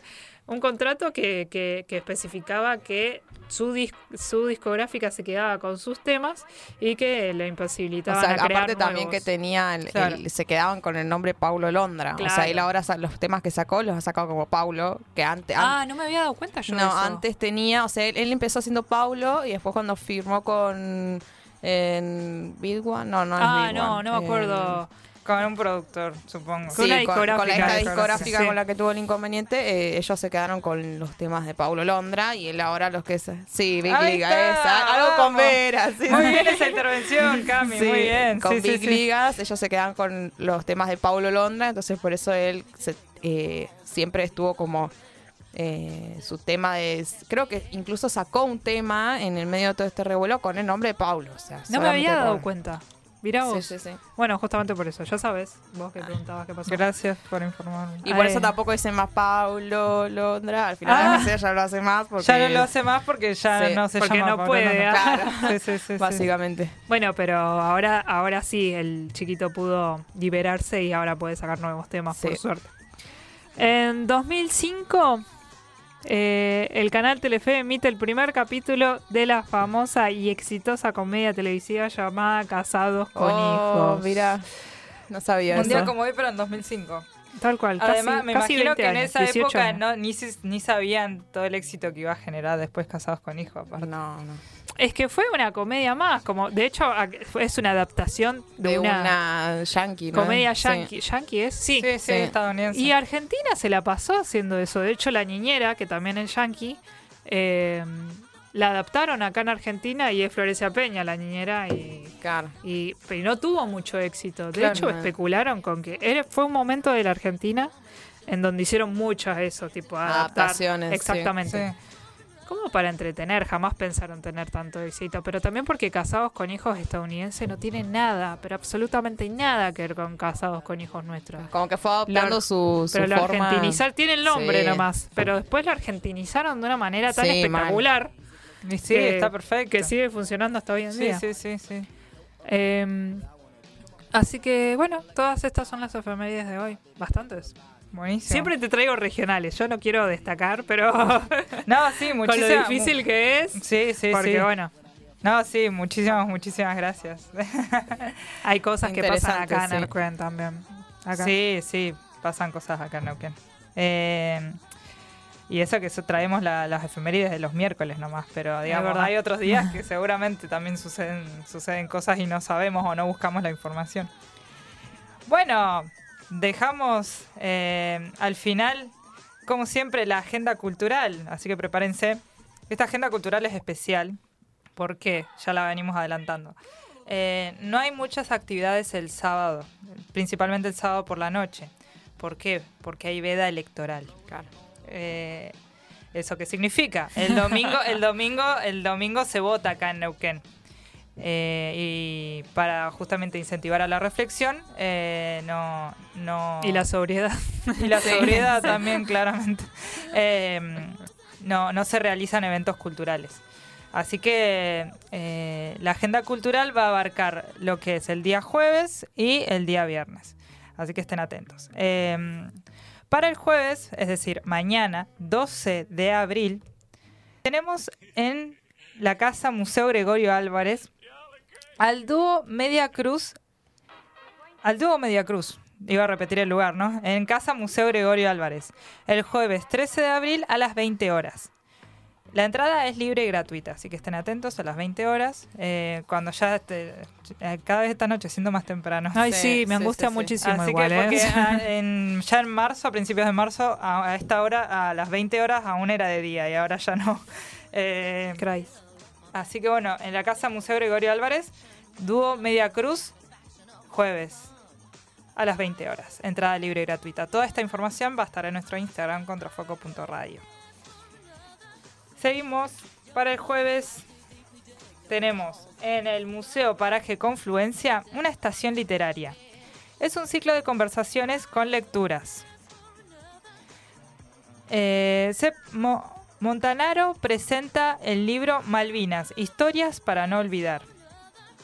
Eh, este libro, Malvinas, Historias para no olvidar, contiene relatos, crónicas e historias de vida de excombatientes y, y veteranos de la Guerra de Malvinas, en su mayoría oriundos o que residen en la provincia de Neuquén, además de testimonios de familiares de caídos y entrevistas a historiadores. Algunos de los textos fueron publicados originalmente en el diario La Mañana de Neuquén, reescritos y ampliados para esta edición a partir de testimonios recogidos por el autor, como así también de investigadores. Otros también son inéditos, así que bueno, eh, vayan porque hay testimonios de, de veteranos y excombatientes de Malvinas, de Neuquén, además Sí. que... ¿Me repetís la fecha y el lugar, por favor? Sí, que me interesa. Es el Museo Paraje Confluencia. eh, va a estar. Eh, no pus- es el jueves, pero no puse el horario. No puse el Bueno, horario. En el. Museo Paraje Confluencia. eh, bus- buscam- en el Instagram va a estar. Ojo, siempre en nuestro Instagram va a estar el horario, el día, la fecha, el precio, todo. Eh, Bueno, este es gratis igual. este es, gra- es gratis, sí, entrada libre y gratuita. En el Museo Paraje Confluencia, mañana jueves. No tenemos el horario aún, pero ya al- 18 horas. a las 18, Ahora ya a las tenemos 6 de la tarde, jueves, mañana, en el Museo Paraje Confluencia, una estación literaria. Malvinas, historias para no, para no olvidar, que habla sobre y, historias, testimonios sobre excombatientes y veteranos de la Guerra de Malvinas de Neuquén, principalmente. Luego tenemos en el Cine Teatro Español Arte en Vivo en el Hall con la conducción de Gilda López e invitados imperdibles, este jueves 13 de abril a las 20 horas. La entrada es gratuita, así que vayan, que también no se lo pierdan. Ese, eh, generalmente estos eventos se llenan muchísimo, por eso simplemente es gratuita y no libre, porque el hall de- del cine teatro Tiene una capacidad limitada. tiene una y- capacidad limitada, sí, así que bueno, si quieren... Si fuera al aire libre daría mucho frío. Sí, Así sí, que sí, se así que se hace en el hall. Lleguen temprano y, disfruten de... Del show, sí, sí, sí, a las 20 horas, mañana, jueves. Viernes. Viernes 13 de abril. En el Centro Cultural Mariano Ferreira toca The Sicor Fest 2. El Sicor Fest, eh, uh, el Sicor Fest es un festival. eh, Psycho First sería, ¿no? Psycho Fest. Sí. Psycho, bueno. Vamos aprendiendo. Vamos Sí, aprendiendo la Psycho si ponen un título en Psy- español, loco. Estamos en Neuquén, loco. Basta sea, no estos nombres en inglés, basta. Del interior del interior. No ves que me, me queman, loco. No me quemen, chicos, por favor. Eh, Encima estudiaste, Claire. Sí, no, pero te digo, yo, La yo- hundía, la hundía, yo mami. hablo, yo hablo No español, queme, no yo hablo español y no, y se me desconfigura el ¿Sabés lo cerebro. inteligente no que puedo soy saltar en de mi inglés. idioma? Claro, en mi idioma soy re inteligente. Eh, este es un festival de, de música metal. Van a estar Ah, distintas bandas. Sí, van a estar distintas bandas. Psycho, Psycho Fest. Claro, se llama The Psycho Fest Number Dos. 2 Ah, eh, porque va a estar la banda eh, Psychor, que bueno, también esta banda tiene Instagram y vamos a etiquetarlos. Eh, va a estar en nuestra agenda cultural. Van a estar en el Mariano Ferreira junto a Versus. A Versus. Reactiva y Holocausto Metal. Este viernes 14 de abril a las 21 horas. Esto está buenísimo también porque, como hablábamos con Rodri en la entrevista, esto de, de darle espacio a, exactamente. a distin- distintos tipo- tipos de música, Sí. estilos, está buenísimo, así que si pueden acercarse a pasar el día, a la noche, en realidad. Tal cual. Sí, Eh, sí, no, es sí, que sí. Para, para, particularmente para las bandas son oportunidades únicas, porque Sí. bueno. eh, y uno se sorprende igual, ¿eh? Se encuentra con que le gusta una banda que de Yo otro contexto a veces no me, ha pasado de ir caminando y ahí en la parte del museo o incluso en el río que a veces hacen estos eventos culturales Mm. y escuchar bandas buenísimas regionales que vos decís necesitan más difusión. Sí, tal cual. Sí, estos sí, espacios sí, está- sí. a mí me, me gusta mucho eso de Neuquén de que da mucho espacio a los artistas eh, regionales, y eso está buenísimo Sí, sí, sí. Sí, eso está bueno. Eh, pero hay que estar pendiente a la cultura a la agenda cultural de Vía Obvio. Ah, Exactamente, para- préndanse a nuestra agenda cultural. Las anticipadas son de mil pesos y la- eh, pueden escribir eh, al Instagram del Centro Cultural Mariano Ferreira para reservar tu entrada. Re- recordá, puede ser que digamos, vos escuchás el número mil pesos y vos decís quizás un poco caro, pero están tocando tres bandas regionales. Tres bandas. Así que es un show imperdible, la verdad. Eh, arranca a las 21 horas y en el flyer eh, son incisivos con que sean puntuales, eso también. Eh, para el viernes también en Mood tenemos Latin Mood. Un estilo de vida y, y toca DJ Cabe. ¿Está bien decir toca un DJ? ¿Toca un DJ? Supongo que sí. DJ. Sí, no, bueno, supongo va- que sí. se va a presentar un DJ llamado DJ Cabe. Este, este viernes 13 de abril a las 21 horas. Derecho a show, el derecho a show eh, sale mil pesos. Y eh, reserva, te piden que reserves por WhatsApp, que también estos datos van a estar en nuestro Instagram, contrafoco.radio.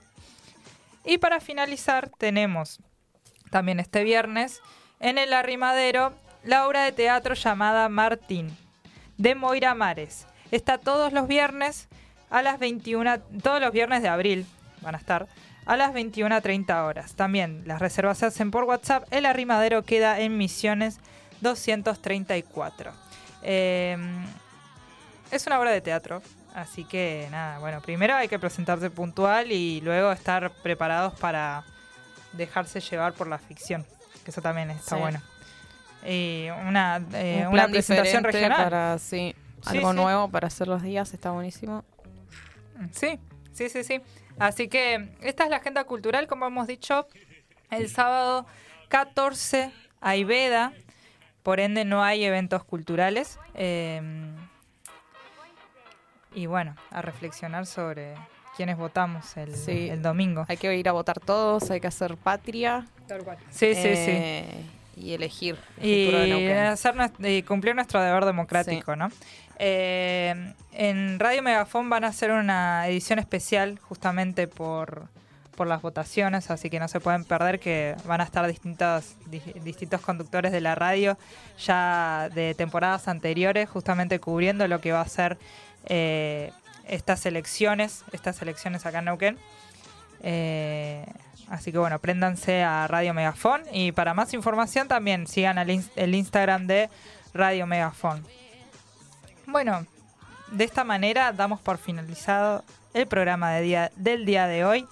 Si querés difundir lo que haces, si sos artista y querés difundir lo que haces, Como Rodrigo. como Rodrigo en la, con su banda Fanbox, eh, nos podés escribir a nuestro Instagram. Nuestro Instagram es contrafoco.radio o a nuestro mail que es contrafoco.radio.hotmail.com.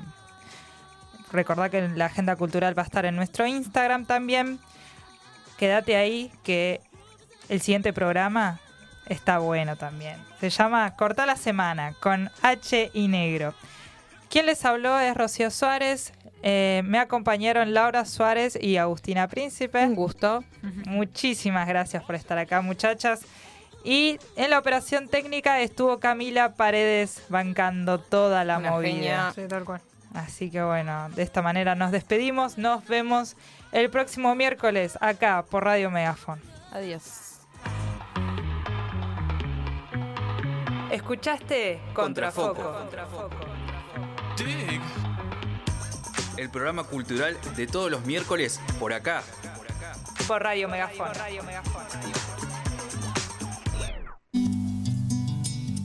Estamos con vos todas las tardes.